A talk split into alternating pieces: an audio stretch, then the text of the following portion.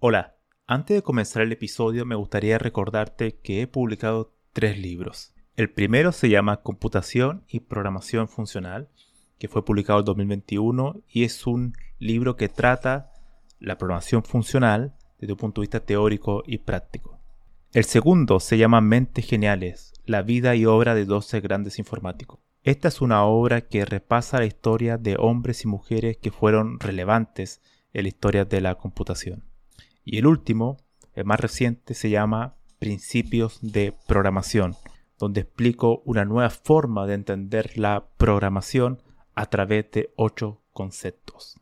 Todos estos libros se pueden encontrar en librerías en España o en Amazon y también en Latinoamérica se puede encontrar a través de Mercado Libre y Busca Libre.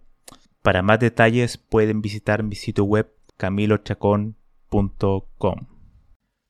Hay una cierta falsa percepción, sobre todo en los eh, ámbitos informáticos más técnicos de la programación, la cual dice que los libros, en particular los libros técnicos, no son muy útiles. En cambio, debería más que nada una persona aprender en base a la documentación o en base a navegar por internet buscando ejemplos y ese tipo de cuestiones. O videotutoriales. Pero los libros como tal, no. Algunos los ven como si fuesen ciertos aparatos obsoletos, ¿no? Por así decirlo. Esta, esta cuestión tiene bastante inconvenientes porque una de las cosas que proporcionan los libros y que otro tipo de material no lo proporciona es primero la profundidad, pero también el orden en cual uno aprende sobre un tema. Y la palabra orden es muy importante, porque al final cuando uno va aprendiendo conocimiento, el orden de las cosas eh, es fundamental, por eso que muchos libros técnicos en las primeras páginas hablan de los prerequisitos antes de, comenzar a leer el libro como tal. Y eso es porque el autor del libro asume que el lector debe saber ciertas cuestiones. Entonces, el libro como tal te entrega el conocimiento de manera sistémica, en base a un orden. En Internet uno puede encontrar material sobre algún tema muy particular, muy específico, y ahí puedes encontrar código, ejemplos, videotutoriales, lo cual está muy bien. Pero ya cuando quieres profundizar en un área mucho más, esa búsqueda, ese orden, tienes que hacerlo por ti mismo. O tener a alguien que te pueda guiar. Y los libros, hasta el día de hoy, creo que eso va a seguir pasando al menos por mucho tiempo más, independientemente que el libro papel disminuya sus ventas, el libro ya sea digital o en cualquier otro formato, va a seguir manteniéndose por esto mismo. Porque el libro representa el conocimiento con mayor profundidad y es un conocimiento con mayor profundidad debido a que el autor puede crear un orden, puede crear su propio mundo en ese libro y puede ahondar en mucho más detalle.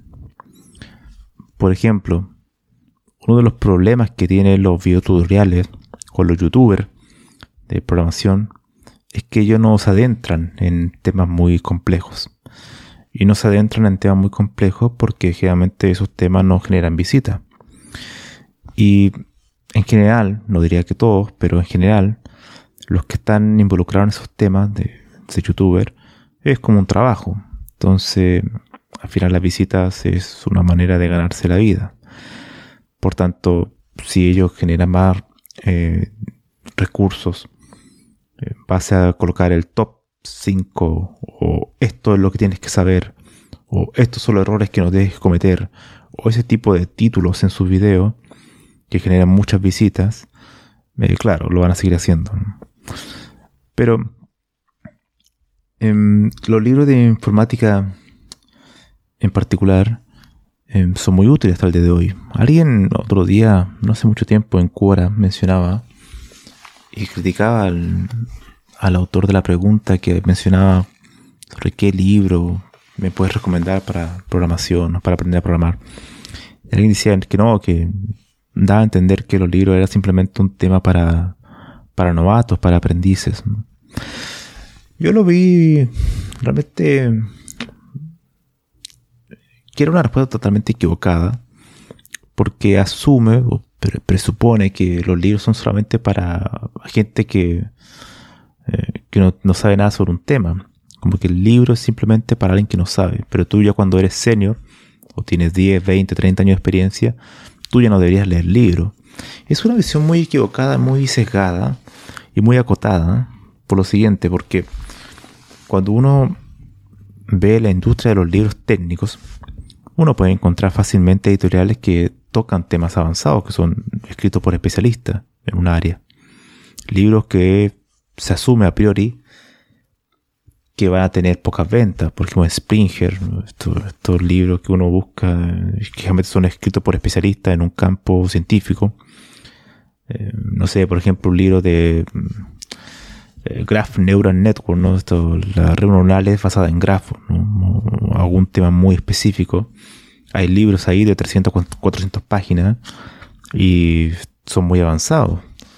no, no es un libro para novatos ni para principiantes. Y es un libro que se puede catalogar como un libro de informática porque hay mucho código, hay mucho... Pero también hay teoría, la teoría no, no se renuncia a la teoría, generalmente en esa editorial. Pero hay otras que tienen, son libros técnicos que, mm, que no tienen tanta teoría, pero son el código que se presenta ahí es mucho más sofisticado, son técnicas más avanzadas. Por ejemplo, se me viene a la mente, lo tengo aquí a la vista, el Elements of Programming de Stefano y Matt Jones. Ese libro, uno de los grandes libros de programación, probablemente uno de los más grandes del, siglo, del siglo XXI, yo creo, sí, probablemente. Un libro breve, 200 páginas de tener aproximadamente, Estefano fue el creador de la STL, de C++ o C++, eh, un personaje muy importante. Y mm, junto con Matt Jones eh, escribieron este libro que se llama Elementos de la programación, traducido al español. Y es un libro muy filosófico, aunque yo creo que no ocupa la palabra filosofía en ninguna parte del libro. Pero es un libro que parte definiendo los conceptos de categoría, entidad, de objeto de manera muy profunda. Eso me llamó mucha atención yo creo que desde ahí me, me, surgió la inquietud de, de averiguar un poco sobre la filosofía y la conexión con la informática. A pesar de que no es un libro para nada de, filosofía en informática, pero así uno se da cuenta cómo un libro te, te, te das una cierta, te prende la, la ampolleta, ¿no? Y en base a ese libro, después derivé a otros que tiene que ver con la filosofía de la informática, pero ese libro de Stefano fue, fue fundamental. Es un libro que, de hecho, la contraportada em, aparece el creador de, de C++, eh, no sé cómo se pronuncia correctamente, bastante complicado su apellido. Y él mencionaba que en este libro de, Stefano y Matt Jones es donde lo mejor es código, los códigos más hermosos, ocupa la palabra hermoso, ha visto en un libro. Y de hecho son códigos muy, muy elegantes. Así que los que están interesados en estilo imperativo y en particular a lo que es C++, le puede interesar ese libro. Es muy, muy bueno y es un libro avanzado, bastante avanzado. Cada página es un reto. no porque esté mal escrito, sino que porque el tema que trata es muy, muy interesante y también muy sofisticado. ¿no? Ya hay una conexión ahí con la matemática muy directa. Así que ese, ese opinión, argumento de que los libros informáticos de, para aprender a programar o generar libros técnicos son para novatos es falsa, pues las personas que lo dicen no conocen que existen otro tipo de editoriales para libros más avanzados. Ahora bien, ¿por qué un libro y no buscar quizás aprender a través de videotutoriales? Bueno, hay videotutoriales, hay canales que tocan temas un poco más avanzados, pero en general no, por lo que había dicho antes, no tienden a no prosperar, ¿no? Porque no genera muchas visitas. Y un libro, la parte escrita, el escribir, es muy difícil de reemplazar. Porque ahí tú puedes poner de manera detallada, sobre todo cuando tocas temas teóricos, definirlos, explicarlos con detalle. Cosa que en un video mm, no es tan fácil de lograr. Yo creo que los videos son muy buenos cuando tú quieres mostrar a veces ejemplos prácticos de escribir código, por ejemplo, explicar alguna técnica en particular. Pero ya explicar conceptos, cosas mucho más eh, sofisticadas, se vuelve más, más difícil, ¿no? Es más difícil, es como tratar de explicar eh, filosofía, ¿no? Alguna, área filosófica en un video tutorial. Claro, tú puedes entenderlo de manera muy eh, sucinta, ¿no? Muy, si, si el autor del video hace un trabajo bueno en edición, te puede entregar una idea del tema. Pero para entenderlo en profundidad, tú vas a tener que ir al texto del, autor, ¿no? Del filósofo, para poder entenderlo. Y eso, claro, eh, es como requiere bastante trabajo. El otro día estaba leyendo un libro de George Moore, em, Ética, y era muy interesante porque uno que escribe muy bien, mm, fue un autor de a principios del siglo XX, de la misma generación de Bertrand Russell, los dos británicos, filósofos británicos.